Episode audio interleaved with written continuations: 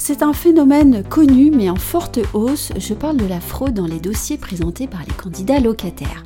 Côté chiffres, Direct annonce dans un communiqué avoir constaté une hausse exponentielle de ce type de fraude et des chiffres inquiétants, puisque environ 20% des dossiers sont falsifiés à Paris et Première Couronne par exemple. 20%, eh bien cela représente un dossier sur 5. En province, les chiffres sont inférieurs, mais élevés tout de même, puisque c'est 10% des dossiers qui comportent au moins un élément frauduleux, soit un dossier sur 10.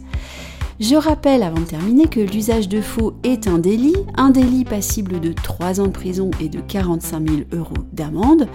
D'ailleurs, Imo Direct rappelle que le tribunal judiciaire de Vannes a condamné un locataire qui avait présenté de fausses fiches de paix à une peine de prison ferme et 2500 euros d'amende.